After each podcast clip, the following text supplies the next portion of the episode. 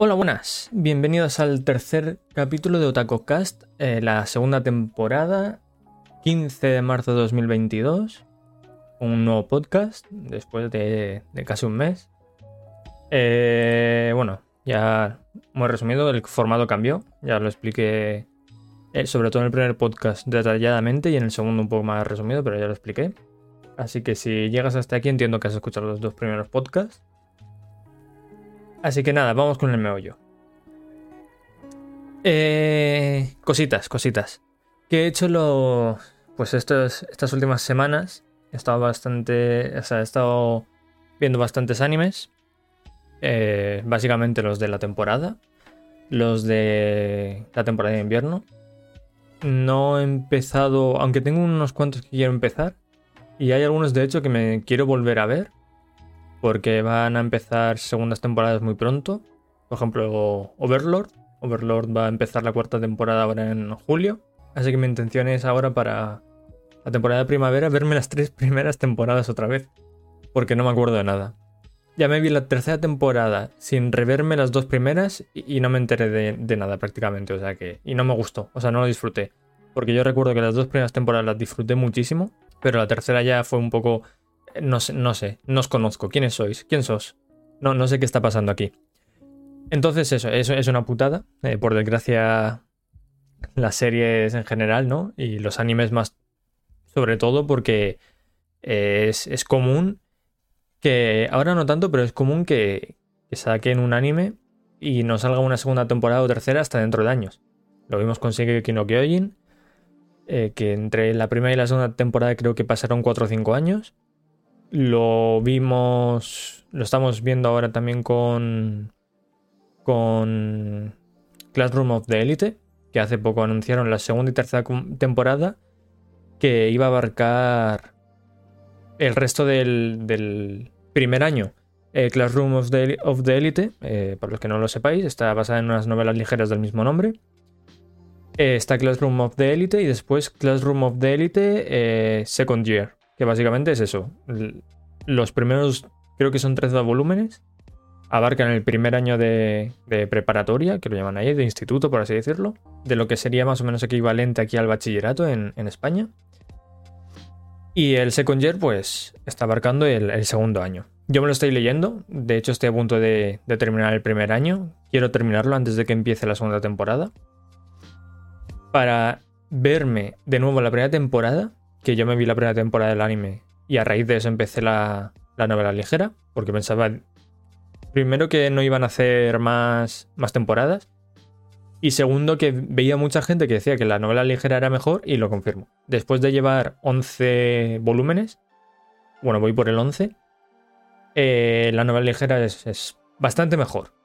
No es que la adaptación del anime sea una tremenda mierda, pero es malilla, es regulera. Hay, muchas cosas que, están hechas regular. Sobre todo, lo que más afecta es que en una temporada de anime haya adaptado solo tres volúmenes, si no recuerdo mal, de las novelas ligeras. Entonces hay mucha información, información que creo que es importante sobre todo para el desarrollo de, de los personajes que se omite o se pasa muy rápido y no, no impacta igual, no es lo mismo. Pero bueno, eso. Después de, de, la chapa de que hay animes que tardan mucho en sacar segundas temporadas, por suerte parece que últimamente no está pasando tanto eso. Si un anime tiene éxito, enseguida van a por la segunda temporada. Lo estamos viendo con Mushoku Tensei, que hace también poco se anunció, se anunció la segunda temporada que estaba en producción y la primera terminó no hace mucho. O sea que, que guay. ¿Por qué estaba diciendo esto? Porque, ah, que había visto muchos animes. Eh, nada, animes de temporada, me están gustando mucho. Luego hablaremos de eso. También he estado leyendo, como he dicho, he estado leyendo Classroom of the Elite. Me está encantando, me está flipando mucho. Me lo estoy leyendo en inglés porque no está. Me lo estoy leyendo, de hecho, en inglés por Fan Translate. Porque, primero, que no está en español, no está licenciado en España ojalá en algún futuro, por una buena editorial y que no sea como la, editorial inglesa. Y lo segundo, me lo estoy leyendo en Fan Translate y no eh, pagando la versión original inglesa, porque ahí yo me lo leo en un Kindle, en Amazon lo puedo comprar perfectamente. Y, si yo me he comprado, por ejemplo, Nisekoi, que ahora también hablaré de ella, eh, me la he comprado en versión Kindle en, en, inglés, entera, los 25 volúmenes, porque me está, no sé, le tenía cariño. La cuestión es que en, en la versión inglesa hay, hay, censura o las traducciones no son exactamente como deberían. Eh, es una puta mierda, básicamente. Así, en resumidas cuentas, es una mierda. Las, lo hace Seven Seas, creo que se llama, la editorial, y ya ha habido varios casos de, que censuran cosas, de que cambian, y ellos lo llaman que... Ellos dicen que lo están occidentalizando, para un público más occidental. Yo creo que a estas alturas la mayoría de gente que lee novelas ligeras, hemos visto ya muchos animes, hemos leído muchos mangas, y si vamos a leer novelas ligeras, vamos a leer... Vamos buscando un poco lo mismo. No vamos buscando cosas occidentalizadas. Pero esa es mi opinión. Eso es lo que yo quiero. Y como eso es lo que yo quiero, pues paso de darles dinero a, esa gente. De hecho, mucha gente se quejó y volvieron a sacarlos eh, retraducidos. Pero paso, yo no me fío ya más de...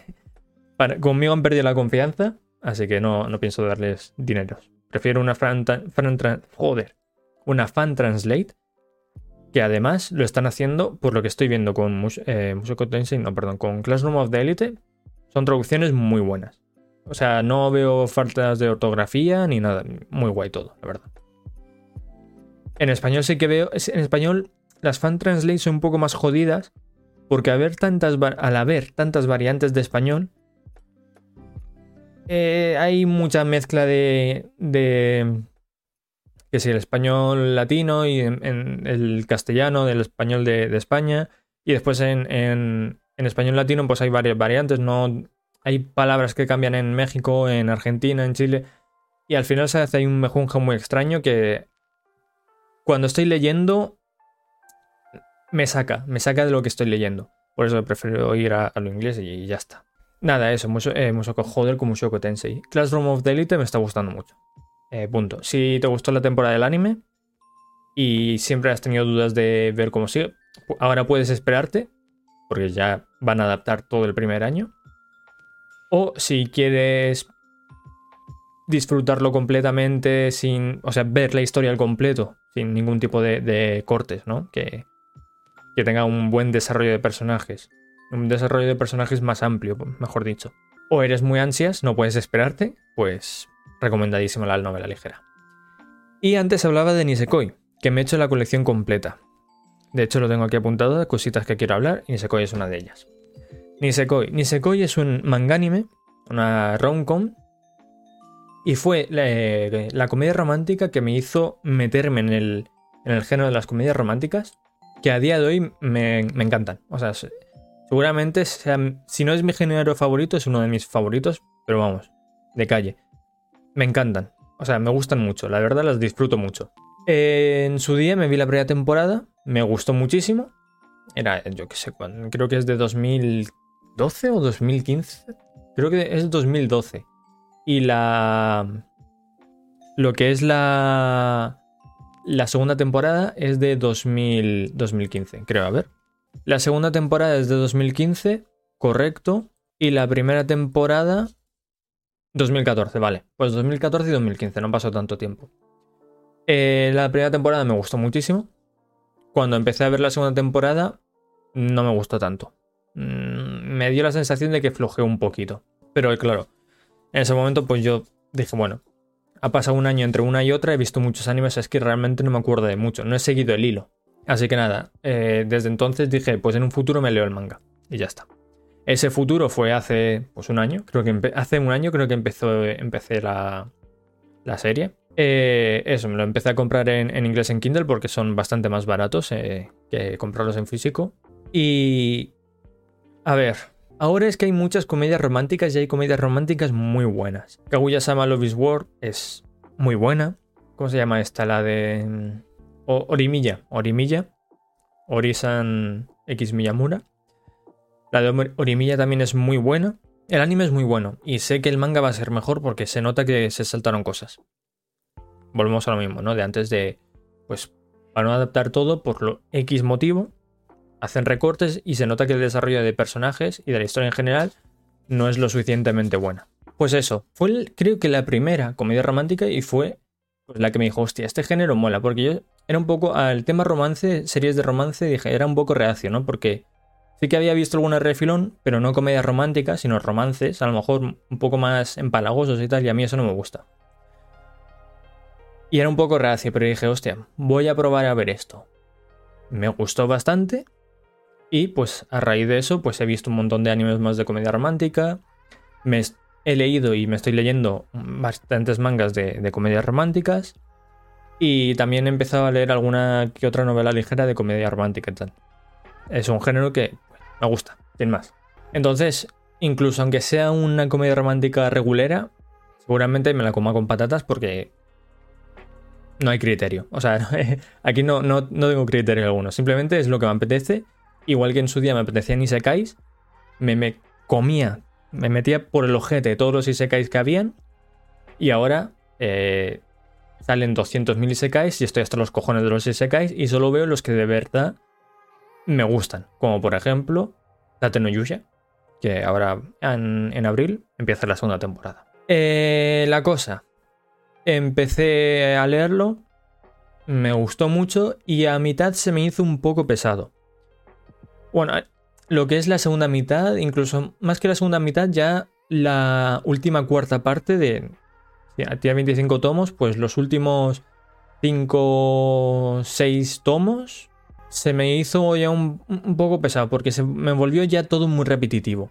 Es un poco lo que pasa también con eh, Renta Girlfriend, que por fin parece que está habiendo un desenlace. Aleluya, por fin, poder. Le ha costado al puto Reiji, que es el mangaka, Reiji Miyamura creo que se llama, o, algo así. Le ha costado horrores. Ha tenido que cargarse todo el desarrollo de un personaje, bueno, de varios personajes y de la historia, pero le ha costado. La cosa, que aquí también era lento, pero no era tan frustrante como con Renda Guerrero, eh, Kanoyo no era para nada frustrante, pero simplemente eso, que veías que se había quedado un poco estancado, que ya no avanzaban las cosas, ¿no? Que era un poco repetitivo. Eh, nada, al final es una comedia romántica normalita, que lo que decía, ya he visto tantas comedias románticas y algunas tan buenas, que creo que esta que creo que el manga empezó en 2000, eso sí que en 2000 y algo, 2012 o por ahí, creo que sí, por ahí empezó, hace 10 años. Para la época yo creo que estaba bastante guay, bastante nice. Entonces, eh, creo que es una buena comedia romántica para introducirte en el género, la verdad. Un poco larga, creo que hay... Está, por ejemplo, Masamune Kun no Revenge o, algo así, creo que se llamaba. Se pone Masamuno Kun. Eh, nada, una comedia romántica muy cortita. La mitad, de, de, hecho, creo que es, de lo que dura esta. Y, va directo al grano. El desarrollo de personajes es mucho más rápido y todo. Y, creo que esa es mucho más fácil de digerir que Nisekoi. Después de otras comedias románticas, Relife me encanta. Eh, otra que es Yukimura, y las siete brujas. ¿Era? No me acuerdo ahora mismo. Pero bueno, eso. Y ese koi, guay, aceptable. No es para tirar cohetes, pero tampoco es una mierda. Creo que está bastante guay. Un 7 le doy. Está, bien. Me ha gustado. Y, poco más. Está jugando. Está jugando mucho al Rocket League. Está jugando mucho al LOL. He vuelto a la puta mierda de droga del LOL. Eh, no sé. No sé. Yo pensaba que ya ¿sabes? Me había reintroducido en la sociedad, ¿no? Como una persona normal a la que no juega al LOL, ¿sabes? Ya no tocaba esa droga.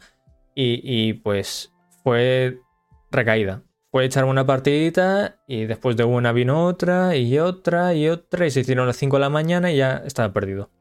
Ya había perdido todo. Un año, me habían dado la chapita ya de un año sin haber tocado el LOL.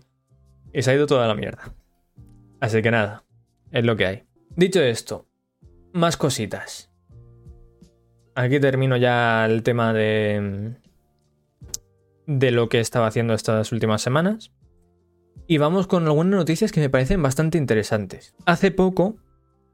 Bueno, hace un año creo ya. Eh, Sony anunció la compra de, Crunchyroll. Sony ya era dueña de Funimation, Funimation, que tanto Funimation como Crunchyroll, pues no creo que haga falta presentarlas, pero vamos, básicamente son dos servicios de streaming como Netflix exclusivamente de anime. Eh, Crunchyroll es más global, Funimation es más específico, por ejemplo en, en LATAM no estaba hasta hace poco que llegó a México y a Brasil solo, y ya no va a llegar a más sitios. En Europa creo que en algunos países concretos estaba, pero tampoco estoy seguro. Pero eso, Crunchyroll es, mucho más global. Crunchyroll sí que está en muchos sitios de LATAM, está aquí en España, en un montón de sitios de, de países de, Europa, Asia, eh, en la propia Estados Unidos, Canadá, etc. Está en muchísimos sitios. Pues eh, hace, hace poco, hace, pues mira, aquí el 1 de marzo, hace dos semanas, Crunchyroll anuncia que todo el anime, o sea, Funimation y Crunchyroll se fusionan ya del todo y todo el anime de Funimation, junto con las filiales, pasará a estar a Crunchyroll. O sea, han unificado todo, que ya dijeron que lo iban a hacer, que iban a unificarlo todo en una plataforma. Yo pensaba que iban a hacer una plataforma nueva, pero directamente han cogido Crunchyroll, también tiene sentido, ¿no? Ya que lo tienes, pues lo metes ahí todo y lo han metido todo en, Crunchyroll. Entonces de aquí pues sacaron una noticia. Esto es una actualización, pero vamos, han metido Assassination Classroom, The Dungeon of Black Company, Overlord, Kaguya-sama temporadas 1 y 2, eh, The Saints Magic Power is Omnipotent, eh, Gleipnir, La Detective ya está muerta, Balance Unlimited, Azure Lane, Adachitu Shimamura, Akudama Drive, Arifureta, etc, etc, etc. Básicamente Fire Force, Fruit Basket, un montón de animes, Orimilla, que algunos habían llegado a LATAM en Crunchyroll, pero en España no. Ahora están ya disponibles de forma global, prácticamente. Los animes que habían estrenados en, en Funimation, ahora están disponibles, no todos, pero poco a poco van llegando y en un futuro ya han dicho que eh, todas las series nuevas, y, bueno, todas las series, tanto las de ahora como las nuevas, se irán eh, ya llegando a, Crunchyroll. Las nuevas directamente ya no se estrenan en Funimation, se estrenan directamente en Crunchyroll. Y las de primavera que están ahora, las terminarán en Funimation, pero ya está, ya no estrenarán nada nuevo. Ahora todo lo nuevo va a ir a Crunchyroll. Hay algunas cosas que he leído por ahí, no estoy al 100% seguro, pero que, por ejemplo, los que ya tenían una cuenta paga de Funimation no pueden llevar su cuenta a Crunchyroll, por lo que tengo entendido. Crunchyroll les da como dos meses de Crunchyroll gratis, lo cual es una mierda porque si tú has pagado un año, no, no sé si ya habían cancelado el tema de pagar más, pero si tú has pagado, por ejemplo, un año en septiembre del año pasado, hasta septiembre tienes ahí unos cuantos meses de dinero que no te van a devolver. Hay, cosas que lo han hecho bastante como el ojete. Y otra cosa es que sí, eh, los animes están llegando, pero por ejemplo, Assassination Classroom solo está en Latinoamérica. Eh, The Dungeon of Black Company sí que está en España y Latinoamérica. Overlord solo está en Latinoamérica. Kaguya-sama, la primera temporada está en Latinoamérica y la segunda está en España y Latinoamérica. Que digo yo, ¿por qué la primera no está en España también? Y la primera está doblada y la segunda subtitulada. No sé, hay, aquí un, desorden, una desorganización de, tantas cosas. Y, ya no solo eso, también subtitulada y doblada. Vale. Hay algunas que directamente no están ni en el idioma en castellano ni en latino. Están en inglés, en, portugués, en, francés y cosas así, pero en, en castellano y latino no están. Hay algunas cosas que solo están en latino y hay otras. En castellano no hay ninguna. O sea, en castellano, de las que están trayendo, no hay ninguna. En latino hay las que ya estaban, porque como he dicho en Funimation llegó a México. Entonces las que ya habían subtitulado y doblado en Funimation México, pues están ya subtituladas y dobladas. Y las que no habían llegado ahí, a México, pues... Pues F. Las tienes en, en, en inglés. Es que, por ejemplo, esta, subtitulada y doblada. Mira, esta no puedo acceder. En esta no puedo acceder, porque no está en España. Eh, la de Kaguya Sama Love War. esta creo que sí que está en, en español latino. Doblaje latino. Pero si, yo, por ejemplo, me voy. Bottom tier, carácter. Tomosaki, que por. De esta hay anunciada ya segunda temporada. Mira, ¿ves? Esta no tiene doblaje en. en latino. Y si pongo subtítulos. Alemán, inglés de Estados Unidos, francés, brasileño y ruso. Que por cierto, en Rusia, por el tema de, de la guerra de Ucrania y Rusia, los rusos ya no tienen acceso a, Crunchyroll. O sea que e, este encima sobra. Este aquí no hace nada. Pero bueno. Pero eso, que hay un montón de animes, pero la mitad ni los puedes ver. A no ser que sepas inglés, que entonces, pues te los pones con subtítulos en inglés y tirando.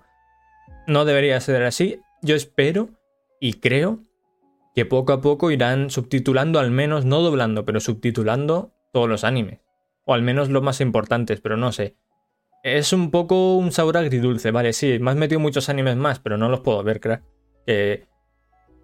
Si no sé inglés, ¿qué hago? ¿Me como los mocos?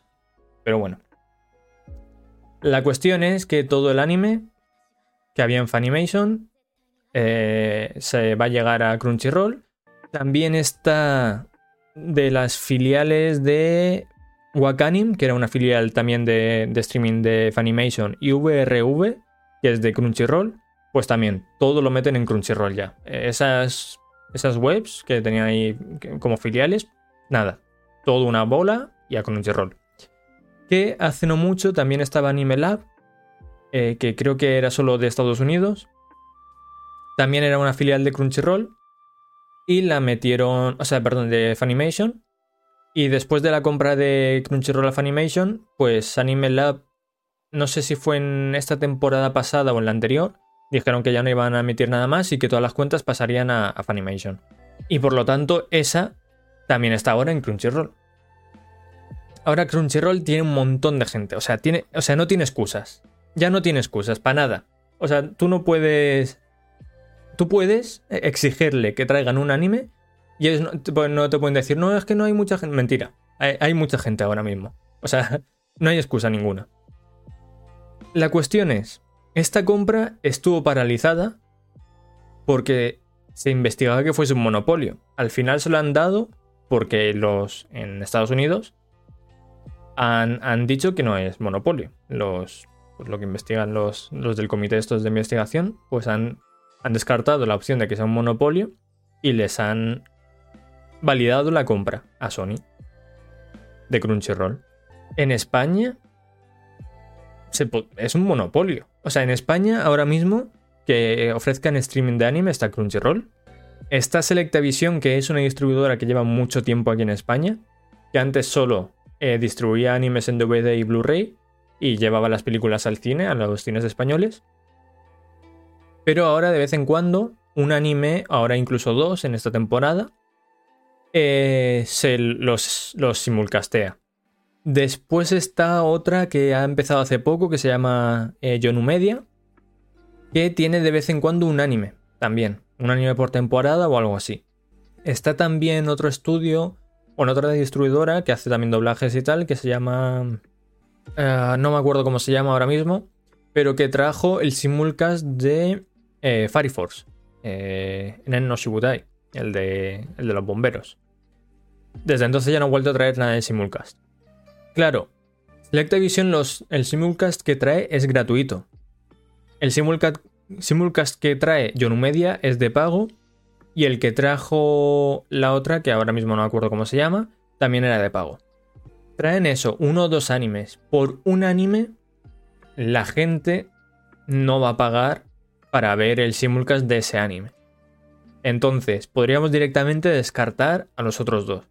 Solo quedaría Selectavision, que los ofrece de forma gratuita y es la única que puede, entre comillas, competir con Crunchyroll literalmente no pueden competir con Crunchyroll. Y eso se ha demostrado en esta temporada porque Selectavision desde siempre ha traído el simulcast de Shingeki no Kyojin y ahora no.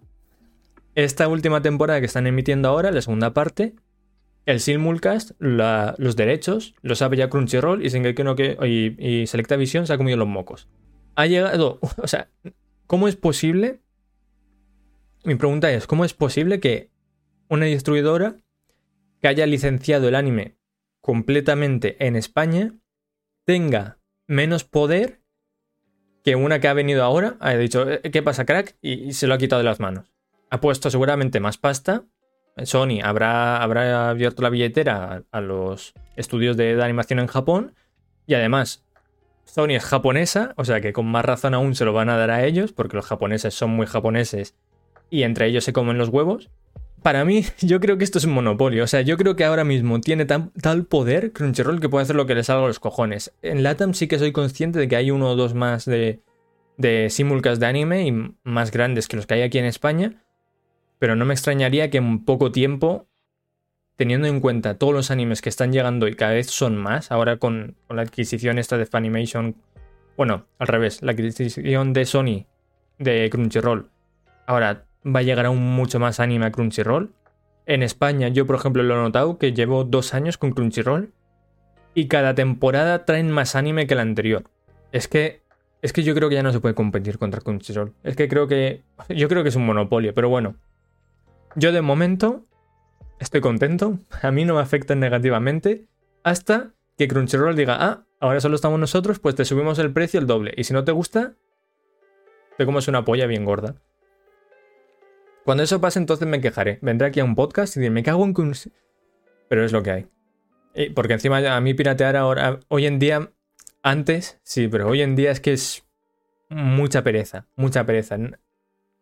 Tirarte en el sofá, darle un botón y que tengas ahí todo el anime es muchísimo más cómodo que irte a páginas de mierda o incluso ya no páginas de mierda, sino eh, fansubs. O sí, fansubs.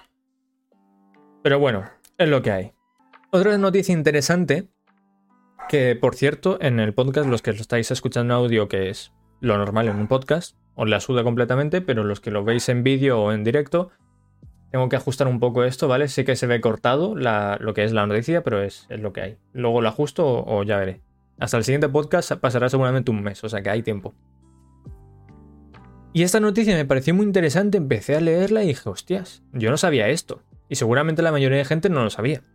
Y la noticia es eh, sobre los comités de producción.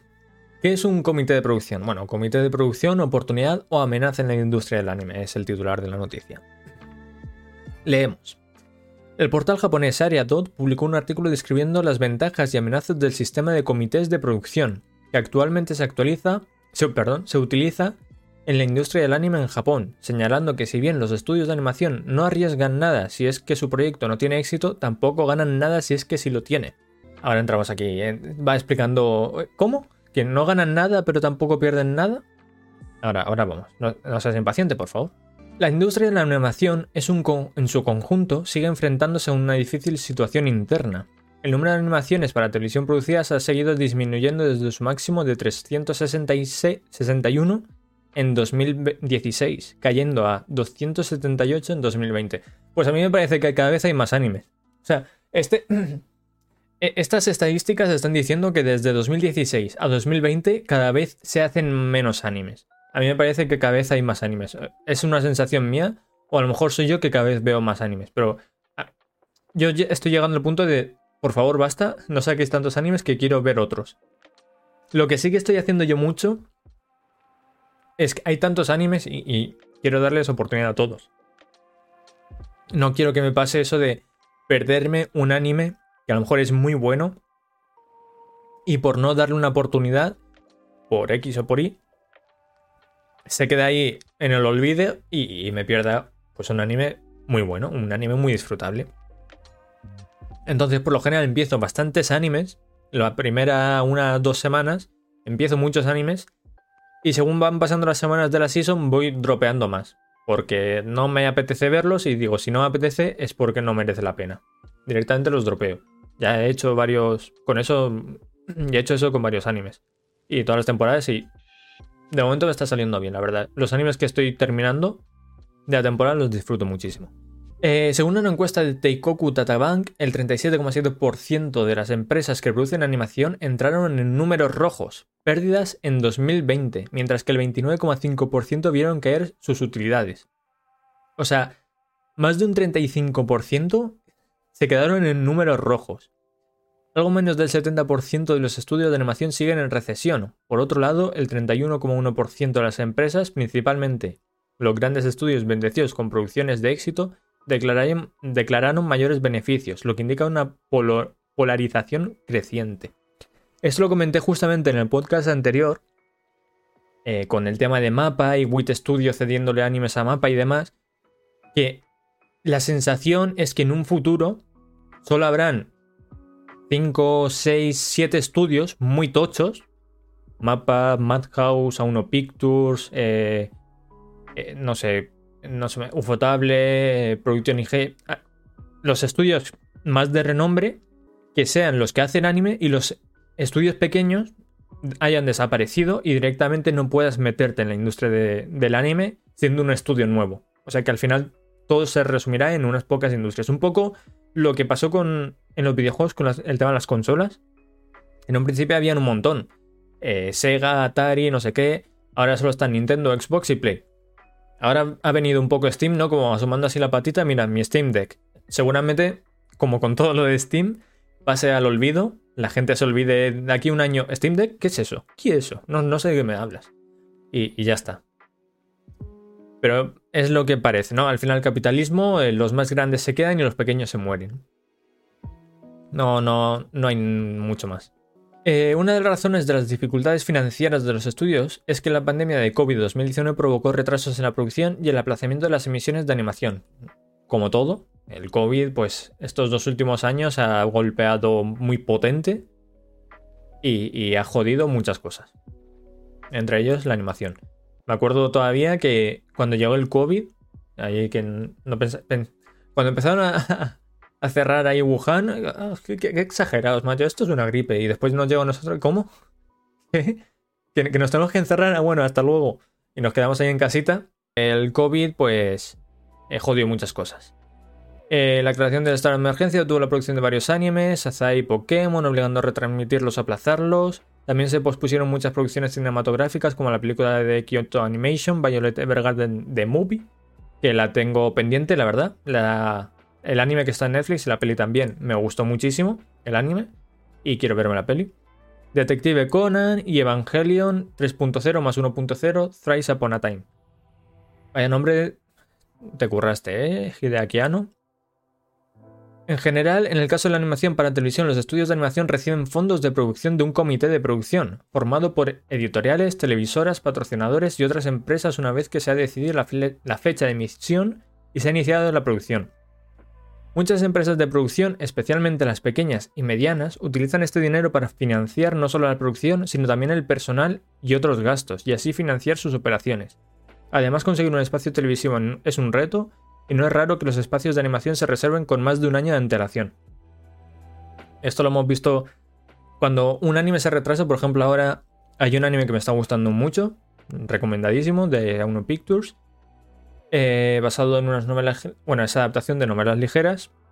Es 86, 86, tal cual, 86, ese es el nombre de, del anime. Eh, se retrasaron dos o tres capítulos y los últimos dos capítulos los han tenido que empezar a emitir ahora. Por esto justamente, porque los, los espacios televisivos se reservan con mucho tiempo de antelación. No es algo que hay tantos animes y, tantas cosas que emitir que no puede ser, oye, he retrasado estos dos, me lo pones la semana que viene. No, no. La semana que viene ya está todo full y tienes todo lleno hasta dentro de, de 3, 4, 5, 6 meses. O sea que, ajo y agua, crack. Y ahora se están emitiendo los dos últimos capítulos. Pero lo importante es esto, lo del comité de producción formado por editoriales, televisiones, patrocinadores y otras empresas. Básicamente los estudios, sobre todo los estudios pequeños, no tienen dinero porque financiar un anime cuesta un pastizal, que ahora creo que dice el precio más o menos de lo que suele costar un anime. Es un pastizal que yo no pensaba que costase tanto, pero es una barbaridad. Y no tienen dinero, entonces necesitan unos sponsors, por así decirlos, que al final son lo que financian todo. Si el anime sale mal, no pasa nada, no pierden nada, lo, pierden los otros que han puesto la pasta, pero si el anime sale bien, tampoco ganan nada. A pesar de ello, hubo un vacío en las emisiones debido a la pandemia, especialmente entre abril y junio. Esto provocó retrasos en las emisiones. Otra causa es el problema estructural de que, aunque la obra producida sea un éxito y el estudio de animación no podrá obtener más dinero que los costes de producción a menos que haya invertido en un comité de producción. Lo que decía, a no ser que tú inviertas como estudio en ese comité de producción, te comes tres pollas. No vas a ganar nada. Igual que no pierdes, no ganas. el dicho ese, ¿no? Si no arriesgas, no ganas. Si no arriesgas a que puedas perder la pasta, tampoco vas a ganar. Se dice que la producción de una animación suele costar entre 15 y 30 millones por episodio. Se calcula que los costes de producción de una temporada, 3 meses, 12, 13 episodios, la unidad básica de emisión de las cadenas de televisión superaría fácilmente los 100 millones de yenes. 100 millones al cambio, no es, es menos. Pero al cambio 1, 1, 10 o 1, 100, ¿vale? 100 yenes igual a un euro. Sería un millón. Por una temporada. Un millón de euros por una temporada. De 12 13 capítulos. Imagínate que te salga mal. Como es difícil que los estudios financien solos la producción de estas animaciones, las cadenas de televisión, las editoriales, las agencias de publicidad, las empresas cinematográficas y los fabricantes de CDs de música contribuyen a los costos de producción formando comités de producción. Si una animación es un éxito y obtiene beneficios por las ventas de Blu-rays, merchandising, etc., los beneficios se reparten entre las empresas que forman parte del comité de producción. Por ejemplo, en el caso de grandes estudios de animación como Ufotable para Kimetsu no Yaiba o Mapa para Jujutsu Kaisen, el estudio de animación también invierte en el comité de producción y se beneficia del éxito de la obra. Sin embargo, en muchos casos el estudio no forma parte del comité de producción y no puede recibir más que los fondos de producción. Este sistema se conoce como sistema de comité de producción y puede parecer desventajoso para los estudios de animación. Sin embargo, la ventaja de esto es que el estudio de animación no tiene que asumir las pérdidas aunque la animación haya, que ha realizado resulte en números rojos. Lo dicho, estudios potentes como Mapa y, Ufotable, que tienen pasta de sobra, meten pasta en los animes que hacen y si es un éxito, se forran, como es lo que está pasando, y con eso tienen aún más pasta y al final es, es la pescadilla que se muerde la cola, ¿no? Es, es un círculo vicioso de gano mucha pasta, meto pasta, gano más pasta. Y así en todo el rato pero si eres un estudio pequeño, no puedes arriesgarte a hacer eso porque, vale, metes un poco de pasta. ¿Y, qué haces si sale ese número rojos? Te, te, comen los mocos, tú también te quedas en números rojos. Entonces es, muy riesgoso. El sistema de comités de producción también ha provocado un, aumento espectacular del número de animaciones, lo que a, a, su vez ha supuesto más oportunidades de trabajo para los estudios de animación. Esto también lo comenté, ¿no? Mapa y otros estudios, pero hablo de Mapa porque es el más conocido de todos. Parece que sean una fábrica de animes han empezado antes, yo me acuerdo cuando empezaba a ver anime, había de un estudio, como mucho, un anime por temporada. Temporada de cada tres meses, ¿no? Temporada de primavera, verano, otoño e invierno. Había un anime, en total cuatro animes al año. Como mucho. La mayoría eran uno o dos animes al año, por lo general.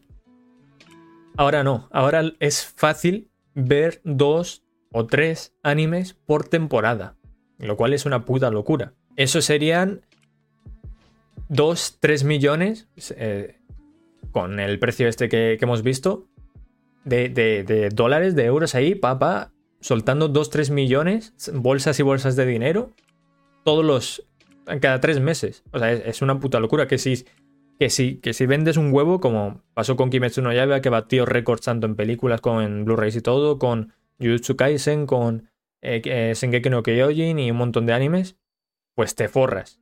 Porque has invertido, es, una inversión y, como todo, si sale bien, pues te forras. Pero si sale mal, te vas a la mierda. Pues ahí se crean los comités de producción, que son, pues, sponsors, al fin y al cabo.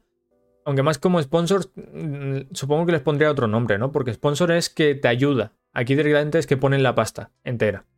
Y si eres un estudio pequeñito, pues Oye, quiero hacer el anime, no sé si funciona así, ¿no? Me lo estoy inventando. Oye, quiero hacer el anime de, este manga. Vas ahí hablando con gente y venga, va, toma, aquí tienes unos cuantos fajetos de, billetes. Adelante, haz el anime. Y si lo haces bien, supongo que sí que ganas algo, no ganas dinero, no ganas efectivo, pero ganas reconocimiento, ¿no? Si haces un buen anime que lo peta, da la casualidad de que lo peta, eh, Mushoku Tensei, por ejemplo, que fue un estudio formado desde cero, un estudio nuevo, Aunque ahí, bueno, hay, hay cositas, ¿no? Porque el estudio, estudio Bind se llama, si no recuerdo mal. Se formó por otros dos estudios que ya llevaban tiempo. O sea, seguramente esos dos estudios hayan puesto pasta ahí. Pero la idea está ahí, ¿no? Que ese estudio eh, ahora ya tiene reconocimiento por haber hecho mucho Tensei y ahora ya seguramente si no pusieron la primera, en la segunda temporada vayan a poner pasta porque saben que van a sacar beneficios. Después ponía por ahí, por, por supuesto, todos los estudios, no solo los grandes, tienen sus propios creadores que son capaces de producir obras tan buenas como las pasadas en el manga. Sin embargo, si la animación es una obra original sin antecedentes, es difícil conseguir financiación para la producción. Eh, especialmente en el caso de las animaciones basadas en el manga desde la década de 2010. El arte debe ser lo más fiel posible a la obra original. Esto también lo comenté en el podcast anterior. Es que esta justa esta noticia Salió después y es una... Eh, aquí, yo creo que esta gente se ha metido en mi podcast y ha dicho, hostia, vamos a hacer una noticia de esto. Que en el manga, bueno, en, el mundo del anime, los animes, que son adaptaciones de, tienen que ser muy fieles a lo que estás adaptando, porque si no a la gente no le gusta. No es como, por ejemplo, las películas de Marvel o, o, no sé, El Señor de los Anillos o cosas así, que están basadas en obras literarias o en cómics, que cogen la base, ¿vale? Marvel, oye, quiero hacer películas de Spider-Man. Coges a Spider-Man, que es un superhéroe que tiene telarañas, y de ahí haces un poco lo que te salga los cojones. Y si lo haces bien, a la gente le gusta. Pero si no te basas al 100% en el cómic en el que estás cogiendo la referencia, no pasa nada. Por lo general, siempre habrá alguien a la que, oye, es que a mí me hubiese gustado ver esto en live action. Es comprensible. Pero en el, en el mundo del anime es muy bestia eso. En consecuencia, consecuencia, es difícil que los artistas tengan la oportunidad de mostrar su propio talento. Esto justamente lo vi en una review de, de Shingeki no Kyojin. Eh, bueno, de, de, Wismichu, pues eh, Wismichu hace... Él se ha leído el manga y cada vez que sale un capítulo de Shingeki, al día siguiente o por ahí, hace un, análisis del capítulo. Y justamente en un capítulo dijo eso, que no le estaba gustando mucho este capítulo. En general la adaptación no le está gustando, pero ese capítulo en concreto, que le hubiese gustado ver eh, más libertad a la hora de animar estas cosas y que no fuese los paneles del manga tal cual. Hay veces que los paneles del manga, a mí personalmente, me gustan mucho que cojan el panel tal cual y lo pongan, pero imagínate que hubiesen hecho eso con Kimetsu no Yaiba. Hubiese sido bastante cutre, pero no, Kimetsu no Yaiba ha dicho, por mis cojones que yo mejoro esto, y lo han hecho. O sea, Ufotable ha dicho, por mis cojones que yo mejoro el manga. Y lo ha hecho. Vamos al meollo del asunto, de, de, lo último ya. Se me está alargando mucho el podcast. F. F en el chat. Porque no quiero que sean podcasts tan largos. A ver si lo consigo reducir esto rápido. Vamos a hablar de... Mira, la de verano lo dejamos. La de verano lo dejamos. Vamos a hablar solo de la de invierno la temporada de verano ya para el próximo podcast, cuando haya empezado ya un poquito. Animes de la temporada de, de invierno. Mis recomendaciones personales, ¿vale? Como he comentado antes, eh, yo empiezo muchos animes. Y igual que empiezo muchos, dropeo muchos. La semana de verlo, la segunda, tercera, cuarta, cuando ya llevamos un mes o algo así, ya he la mitad o más seguramente. Mis recomendaciones personales de anime de esta temporada. A ver, están las, las secuelas, no las secuelas típicas, Shingeki no Kyojin, Kimetsu no Yaiba, la de Takagi-san yo no la estoy viendo, pero a la gente le flipa. Eh, Vanitas no Carte. Eh, bueno, está aquí Princess Connect, Red Drive, Red Dive, que es uno de esos animes que pasa, creo que muy desapercibido. Y tiene una animación bastante buena. O sea, tiene una animación que tiene peleas que ya le gustaría a la, mayoría de los shonen tener las peleas que tiene este anime. Y, cuando lo ves así en portada, no te parece que vayan a haber peleas, te parece un anime súper tranquilo y tal, y lo es. Pero después tiene sus, momentos buenos, la verdad. Tiene unos momentos bastante nice. Pero bueno, obviando esas segundas temporadas, el de. El señor este, el. El Realistic Hero, pues obviando esas segundas temporadas, mis recomendaciones personales de esta temporada de invierno de animes Sonobisuke Doll Wakoi Wosuro, eh, My Doll Girlfriend o algo así creo que era en, en inglés. A ver si está por aquí. My Dress Up Darling se llama. My Dress Up Darling Es una. Bueno, yo. Aquí pone romance solo. Yo metería también la parte de comedia. Comedia romántica.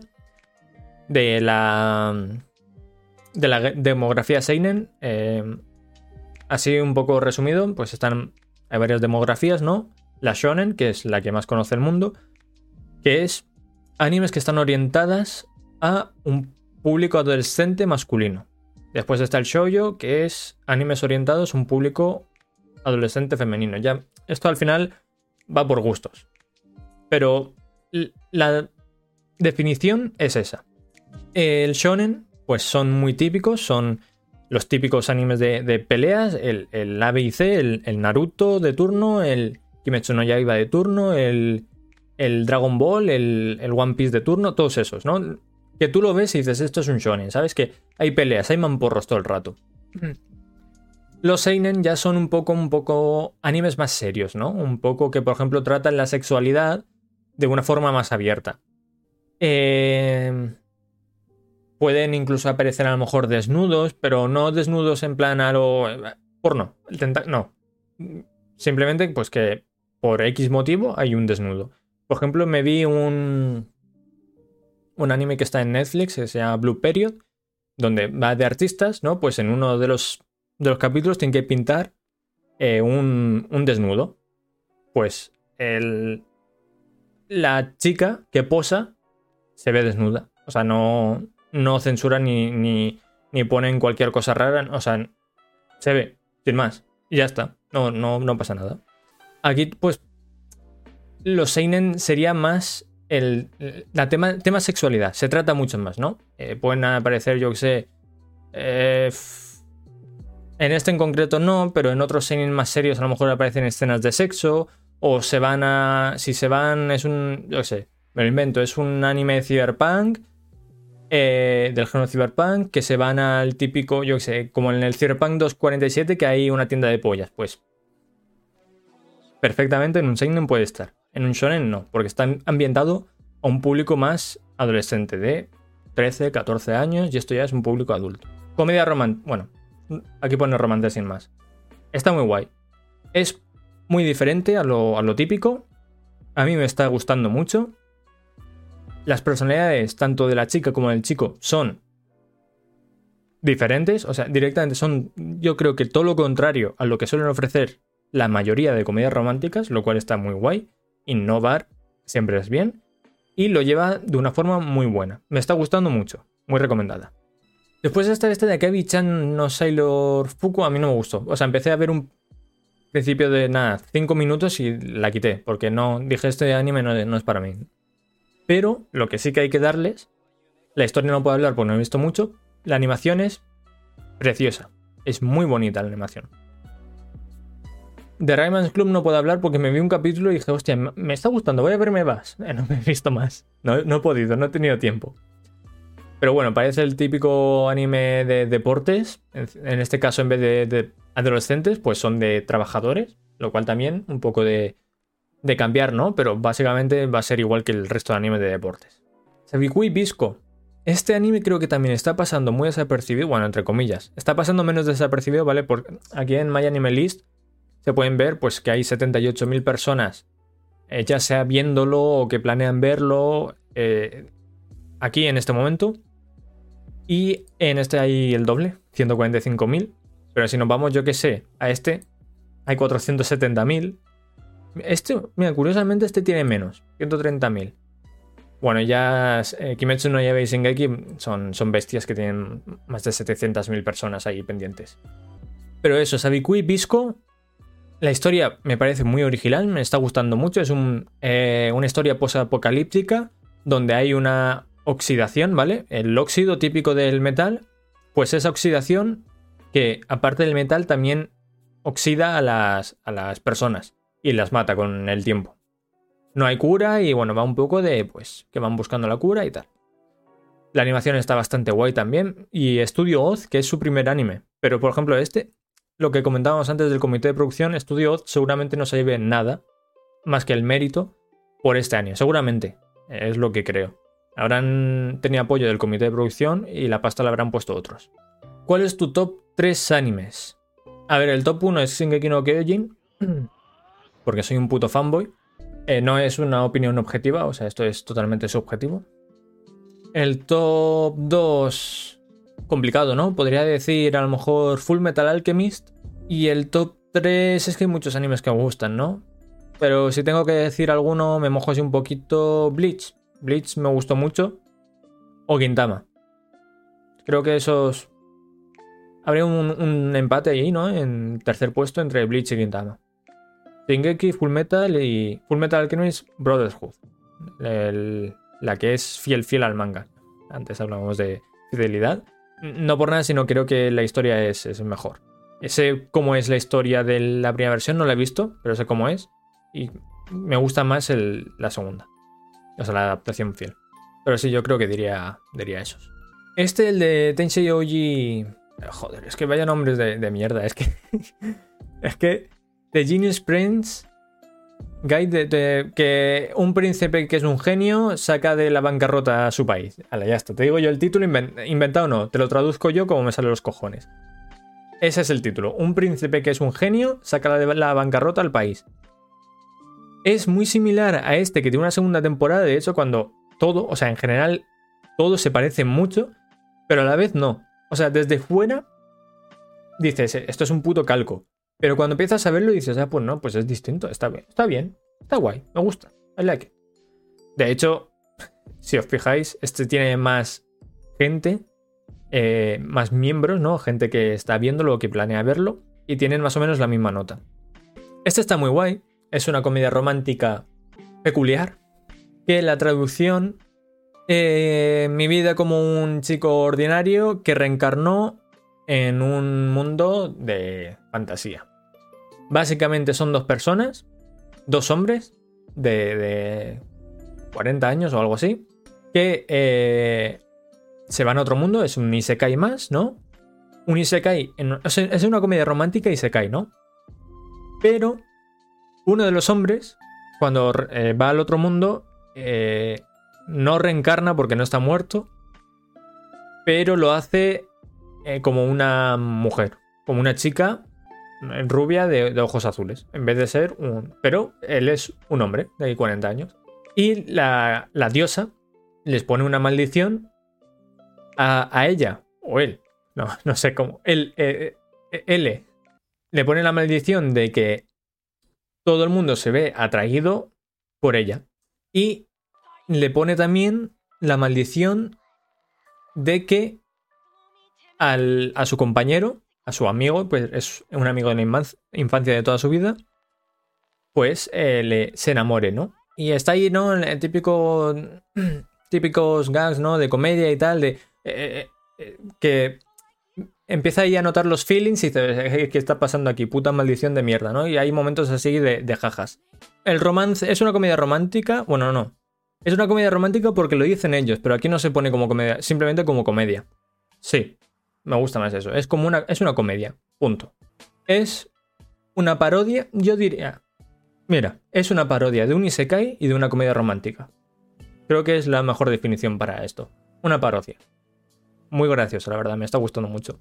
Y después, bueno, hay otros animes. Em, la segunda temporada de Arifureta, que bueno, es un anime bastante estándar, pero está, está guay, yo lo estoy disfrutando bastante. Koroshiai se me está haciendo un poco pesada. Mira, Tokyo 24Q lo dropé. El concepto me gustó bastante, me pareció bastante interesante. Eh, básicamente son, eh, bueno, unos amigos, ¿no? Son, son, tres chicos que en su día, eh, cuando estaban en el instituto, pues les gustaba un poco ser los héroes de los superhéroes del barrio, ¿no? Si había algún problema en el barrio, pues ellos hacían de superhéroes. No tienen poderes ni nada, simplemente con sus habilidades físicas y mentales estándares de persona normal cualquiera, pues eh, atrapaban a un ladrón o, rescataban a un gatito, ¿sabes? Lo típico, ¿no? Típico héroe de, barrio, de pueblo. Pues en una de esas hay un incendio en un colegio, eh, una chica que es una de sus amigas que también era un poco la que creó ese grupo de héroes, em, va a intentar salvar a los niños y en consecuencia pues salva a una niña que se había quedado atrapada, pero ella se muere. Bueno, pasan los años, ya han, terminado el tema de. Ya son adultos, ¿no? Ya, ya han terminado el tema de, la preparatoria. Y reciben una llamada de su amiga. Contestan. Y en la mente les llegan eh, visiones del futuro. Donde ven que otra de sus amigas, pues. Va a morir. Va a palmarla. Y pues intentan rescatarla. Y se dan cuenta de que sus habilidades habilidad intelectual. Uno es más listo, ¿no? Uno es más ágil, otro es un hacker, ¿no? Cada uno tiene sus, sus pros. Pues esos pros se dan cuenta de que se han visto potenciados hasta el nivel de ser sobrehumanos. El concepto, la verdad es que, de hecho, lo estoy diciendo y según lo estoy diciendo me están dando ganas de volverlo a ver. Pero, no sé, hay algo que no, ¿sabes? Empecé a verlo, me vi uno o dos y me aburría. Es que me estaba aburriendo. Pero bueno, está ahí. Y poco más. Esto es un Isekai, como he dicho, yo suelo dar oportunidades a varios. Este también empecé a verlo y lo dropeé enseguida. Es una mierdísima. Esto es un Isekai más del montón. Orient. Eh, la verdad es que tenía esperanzas porque Orient es de Magi, de la creadora de Magi. Magi es un manga anime que muy conocido y muy querido. Y dije, vamos a darle una oportunidad. Eh, no sé, me aburrió bastante. Y poco más. Como he dicho, el tema de, de los animes de verano. ¿Verano? No, primavera. Primavera. Creo que he puesto verano. No, he puesto primavera en el título. Eh, los de primavera, ya para el próximo podcast, cuando ya haya empezado, porque seguramente el próximo podcast será cuando ya haya empezado la season, pues ya, ya los comentaré, porque si no el podcast este se me va, se me va. Se me va, ya llevo una hora y ya no... Estoy intentando que los podcasts duren 45 minutitos o cosas así. Así que nada. Eh, espero que hayáis disfrutado de este tercer podcast, de este tercer OtacoCast. Poco más. Muchas gracias a todos por pasaros, por, por escucharme. Eh, recuerdo que después estarán, bueno, si lo estáis escuchando, que hay gente, ¿no? Que los escucha desde desde Spotify y desde YouTube en, diferido. Muy contento, gracias a todos. Eh, nada, eso.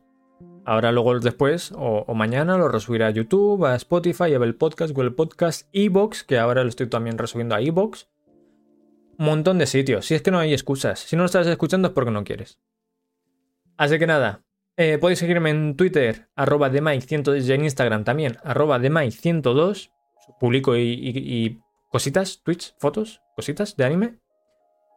Y muchas gracias. Nos vemos en la próxima con más y espero que mejor. Chao, chao.